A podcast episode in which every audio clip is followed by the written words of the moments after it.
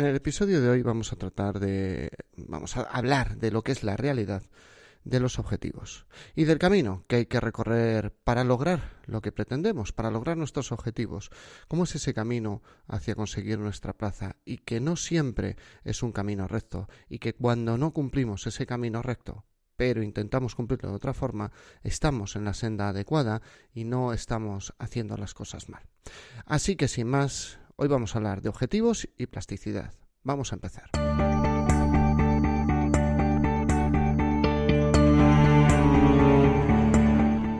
Esto es Preparación de Oposiciones de Sanidad, el podcast de EC Oposiciones.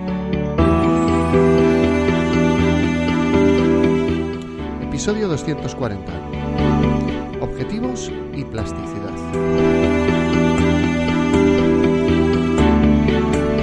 Buenos días a todos, bienvenidos un día más, un episodio más a Preparación de Oposiciones de Sanidad, el podcast donde vais a encontrar consejos de estudio, técnicas de organización personal, técnicas de productividad, técnicas para lograr vuestros objetivos, que es de lo que vamos a hablar hoy, y todas aquellas cosas que no son un temario, que no son clases, que no son dudas, pero que os pueden ayudar enormemente a lograr vuestro objetivo, que es conseguir una plaza. Recordamos que este podcast no está pensado para ninguna categoría profesional en concreto. Aunque yo sea enfermero, este podcast está pensado para cualquier persona que quiera aprobar una oposición, conseguir una plaza, especialmente oposiciones sanitarias. Y como siempre, mi nombre es José Ángel Gutiérrez, soy enfermero y compagino el ser enfermero, mi vida familiar y la docencia como preparador de oposiciones. No tendréis... Mm, a ver, Empezamos muy trabados hoy, José Ángel. No, parece que lo que os voy a contar no tiene, no tiene que ver con lo que va el, el episodio de hoy, pero os lo voy a contar rápido y, y, de manera un poco diferente. Bueno, diferente no, lo voy a contar como siempre, pero es algo diferente. A mí me gustan mucho los simuladores de vuelo. Me gustan mucho los simuladores de vuelo porque, entre otras cosas, eh, no me gusta nada meterme en un avión, no me gusta nada la sensación y, hace muchos años cuando tuve que empezar a viajar en avión, eh, pues mm, una de las formas en las que yo afronté todo, toda esa incomodidad, no puedo decir ni pánico ni miedo, pero sí muchísima incomodidad, la forma que tenía de afrontarlo era, bueno, pues entender cómo funcionaban. Y resulta que, que con el tiempo pues es una cosa que me gusta bastante. Eh, y que me ayuda también para cuando tengo que tomar un avión porque entiendo perfectamente lo que está ocurriendo, lo cual no me hace sentir más cómodo, pero a veces tampoco me siento cómodo en la ambulancia y ahí voy a trabajar. Ahora tengo uno que lo tengo en el iPad, un simulador de vuelo, no una ambulancia, lógicamente. Tengo un simulador de vuelo que está muy bien, es un simulador de vuelo comercial, donde, bueno, no emula con toda la, la complejidad lo que sería la cabina de un avión, pero sí los procesos básicos ¿no? de, de actuación en emergencias, aterrizaje y despegue. Hace poco escuchaba en, otro podcast que un avión en ruta, o sea, un avión que vuela de un lugar para otro, se mantiene el 90% fuera de la ruta. Y una cosa está clara, aunque tú apuntes hacia un, a una coordenada en GPS, no solo vale para aterrizar estar apuntando a esa coordenada. O sea, cuando el avión aterriza es un proceso mm, muy sofisticado y maravilloso, porque no es que el avión apunte hacia la coordenada GPS del aeropuerto, sino que además tiene que ir con una dirección concreta para tomar una pista de aterrizaje en una línea concreta. Eso que parece un proceso tan exacto, para llegar hasta ahí, el avión ha estado fuera de ruta el 90% del tiempo. Es decir, el avión, para llegar a ese punto, y esto es casi como acertar con una aguja, por así decirlo, o sea, tirar una aguja y acertar con ella en el hueco que deja la puerta con el marco. A 800 kilómetros de distancia. ¿vale? Esto ha sido un poco exagerado, pero nos hacemos a la idea de que es un proceso que para ser exacto, para que vaya bien, requiere de constante rectificación. Y sabemos también, bueno, no sabemos, os lo cuento yo, que cuando el avión está en vuelo, los vientos son dioses caprichosos, pero el avión acaba llegando. En este mundo tan complejo mm, hay pocas cosas de las que tengamos una certeza casi casi tan absoluta como de que un avión comercial, ya otros aviones no lo sé, pero un avión comercial va a salir en, en una dirección concreta y va a aterrizar donde lo tiene que hacer. Esto parece que no tiene que ver con oposiciones, pero sí que tiene que ver con nuestro estudio del día a día. Cambiando de tema, sigo a varios gurús. Ellos no querrían llamarse así, pero bueno, varios gurús de los hábitos, así los llamo yo. Gurús de, de los hábitos, del cambio, de la transformación. Son gurús porque al final acabamos siguiéndoles y nos parecen gente que, que es ejemplar y que su ejemplo es digno de ser imitado. Y me he dado cuenta de otro, otro dato mmm, curioso. Ellos no marcan una línea y se caracterizan por seguir esa línea de manera recta e inflexible. No pueden seguir muchas veces esa línea a pies juntillas. No porque no quieran, sino porque a veces no se puede. Porque a veces hay vientos, que son acontecimientos externos, que intentan desviarte de tu rumbo. A veces esos vientos son acontecimientos internos, que intentan desviarte de tu rumbo. Y mmm, se pasan continuamente y son gente mm, de lo, lo, que llaman, pues bueno, pues grandes, grandes conseguidores, ¿no? Grandes big achievements, o como se diga, no lo sé, no lo sé eso exactamente, pero gente que consigue muchos objetivos. Por poner ejemplos, vamos a hablar, vamos a mencionar, a mencionar a James Clear. James Clear es el, el, autor del libro Hábitos Atómicos, un libro que se publica después de un blog que está escribiendo durante años de crecimiento y desarrollo de sí mismo personal basado en el estudio de los hábitos.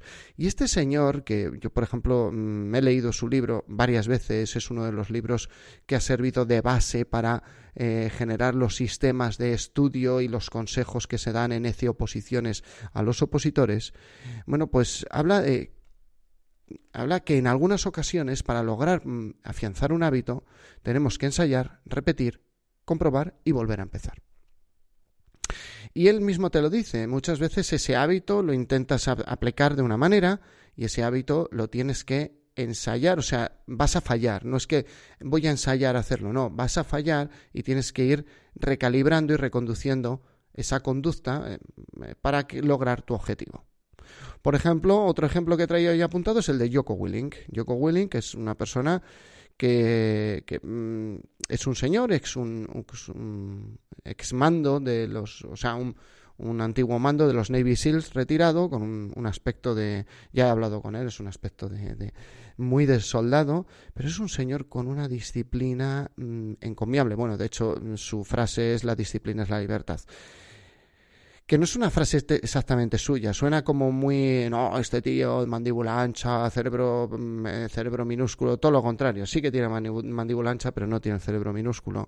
Es un señor con, con una cabeza que habla mucho de relaciones humanas desde una perspectiva muy operativa, pero muy interesante. ¿eh? Y, y este señor dice que, que cuando importa el objetivo, a veces hay temporadas donde no se puede cumplir exactamente como tú quieres. Entonces él cuenta que uno de sus objetivos es todos los días ejercitarse físicamente. Cuando él está en su casa, eso es muy fácil, pero a veces tiene que viajar, a veces tiene que ir a hacer eh, viajes por trabajo. Entonces él te cuenta cómo puede llegar a un hotel y decir, ahora que estoy descansado, antes de irme a una entrevista, pues cojo y me hago una serie de burpees con abdominales, con no sé qué. O voy, subo y bajo escaleras del hotel. O voy y hago y así todos los días hago algo, me levanto, no sé qué, dice, porque el entorno puede tener limitaciones, pero yo no, yo no me puedo limitar y hay un millón de ejercicios que puedo hacer para mantener ese hábito. En otra línea, una, una persona que es muy parecida a él, pero completamente diferente. Es Leo Babauta. Leo Babauta es un señor que eh, era un, mm, es un periodista, bueno, ahora ya vive prácticamente de, su blog y de sus libros, pero Leo Babauta nació y se crió en la isla de Guam, en medio del Pacífico. Si no recuerdo mal, pertenece a Estados Unidos. Eh, y este señor, mm, pues partía de unos 30 años, dos o tres hijos, sobrepeso, fumador, y poco a poco fue escribiendo sus cambios en un blog se hizo prácticamente vegetariano, de hecho es prácticamente vegetariano, eh, corrió varias maratones, dejó obviamente de fumar, tuvo más hijos, ganó más dinero. Bueno, pues mmm, dice que no, no puede él hablar de que siempre ha tenido un plan prefijado de lo que iba a hacer día por día, sino más bien el compromiso de hacerlo. y que a veces se pueden hacer las cosas de una forma y otras veces de otra. Muchos, y ya vamos a acabar hablando del estudio, muchos os planteáis estudiar. Y los primeros días estáis en una luna de miel, más o menos se consiguen los objetivos y todo va bien.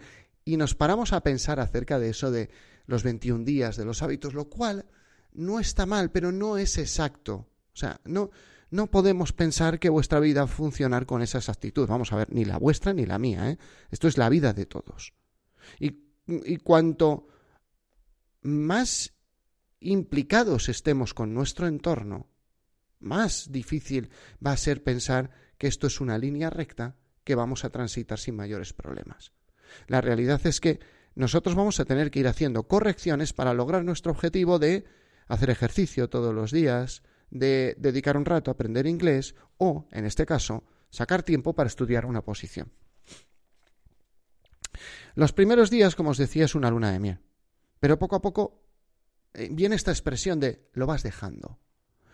Y no es que lo dejes, es que aparecen interferencias, tanto internas como externas, pero aparecen interferencias. No es que lo dejemos, es que dejamos que las interferencias nos desvíen. Dejamos que las interferencias nos lleven por donde ellas quieren. Ese es el problema, que, que en muchas ocasiones nosotros tenemos una idea clara, pero ese día tenemos que quedarnos tres horas más en el turno porque ha habido una persona que entraba de tarde y ha dado positivo en el coronavirus y tiene que hacer aislamiento domiciliario. Eh, ese día uno de nuestros hijos se pone malo y está toda la semana enfermo con gastroenteritis, mal cuerpo y demás. Esa semana eh, resulta que habíamos dejado para más adelante mm, reparar la mm, mampara de la ducha. Ya lo estoy mirando, ¿eh? ya lo estoy mirando. Reparar la mampara de la ducha y resulta que la mampara se cae y se monta un pifostio. No se ha caído, pero ya lo estoy mirando. Aparecen interferencias y dejamos que nos desvíen. Y aunque este Mm, podcast parece que no hemos hablado nada de oposiciones, hemos estado todo el rato hablando de cómo mantener vuestros objetivos de estudio a lo largo de muchos meses. Y solo quisiera dejaros un mensaje final, solo quisiera decir tres cosas. Lo primero es que es normal que tengáis interferencias. No os angustiéis, no os enfadéis, no las carguéis de un, de un sentimiento y si en algún momento aparece un sentimiento, dejadlo ir, porque no es algo ni anormal, ni culpa vuestra, ni culpa de nadie. Las cosas ocurren. Es como, como, como decía la, la, diosa Fortuna. Bueno, pues las cosas ocurren, va a haber interferencias. Vais a tener que estar continuamente corrigiendo. O sea, no. Em, esto nos pasaba cuando éramos pequeños porque alguien velaba, alguien, alguien acolchaba todo esto y lo amortiguaba. O sea, ¿por qué mis hijas se pueden poner a estudiar todas las tardes? Primero porque yo lo mando y su madre también. Pero en segundo lugar, porque todas las interferencias estamos nosotros para amortiguarlas. Pero cuando ya eres adulto, eres tú el que te las tienes que amortiguar. Y a veces el querer estudiar toda la tarde no es posible. Pero tienes que saber que eso va a ocurrir. Y en tercer lugar, no dejes que, que, que las cosas simplemente te desvíen del rumbo. Estate atento, van a aparecer desviaciones, intenta corregirlas lo antes posible. Intenta generar un marco de, de, control y de reflexión que te permita día a día decir, bueno, lo mismo no puedo cumplir el objetivo de la manera exacta como lo quiero hacer, pero vamos a ver cómo lo puedo hacer de la manera más parecida independientemente de lo que aparezca. Vuelvo a insistir que para esto una de las mejores herramientas, la tengo, la tengo por aquí, eh, esta es, todavía no hay nada tachado porque es muy pronto, pero una de las mejores herramientas es nuestro check-in diario. Por lo demás, recordad que la productividad es una cuestión de decisiones, no de predicciones, que es el título de un podcast de hace unas semanas.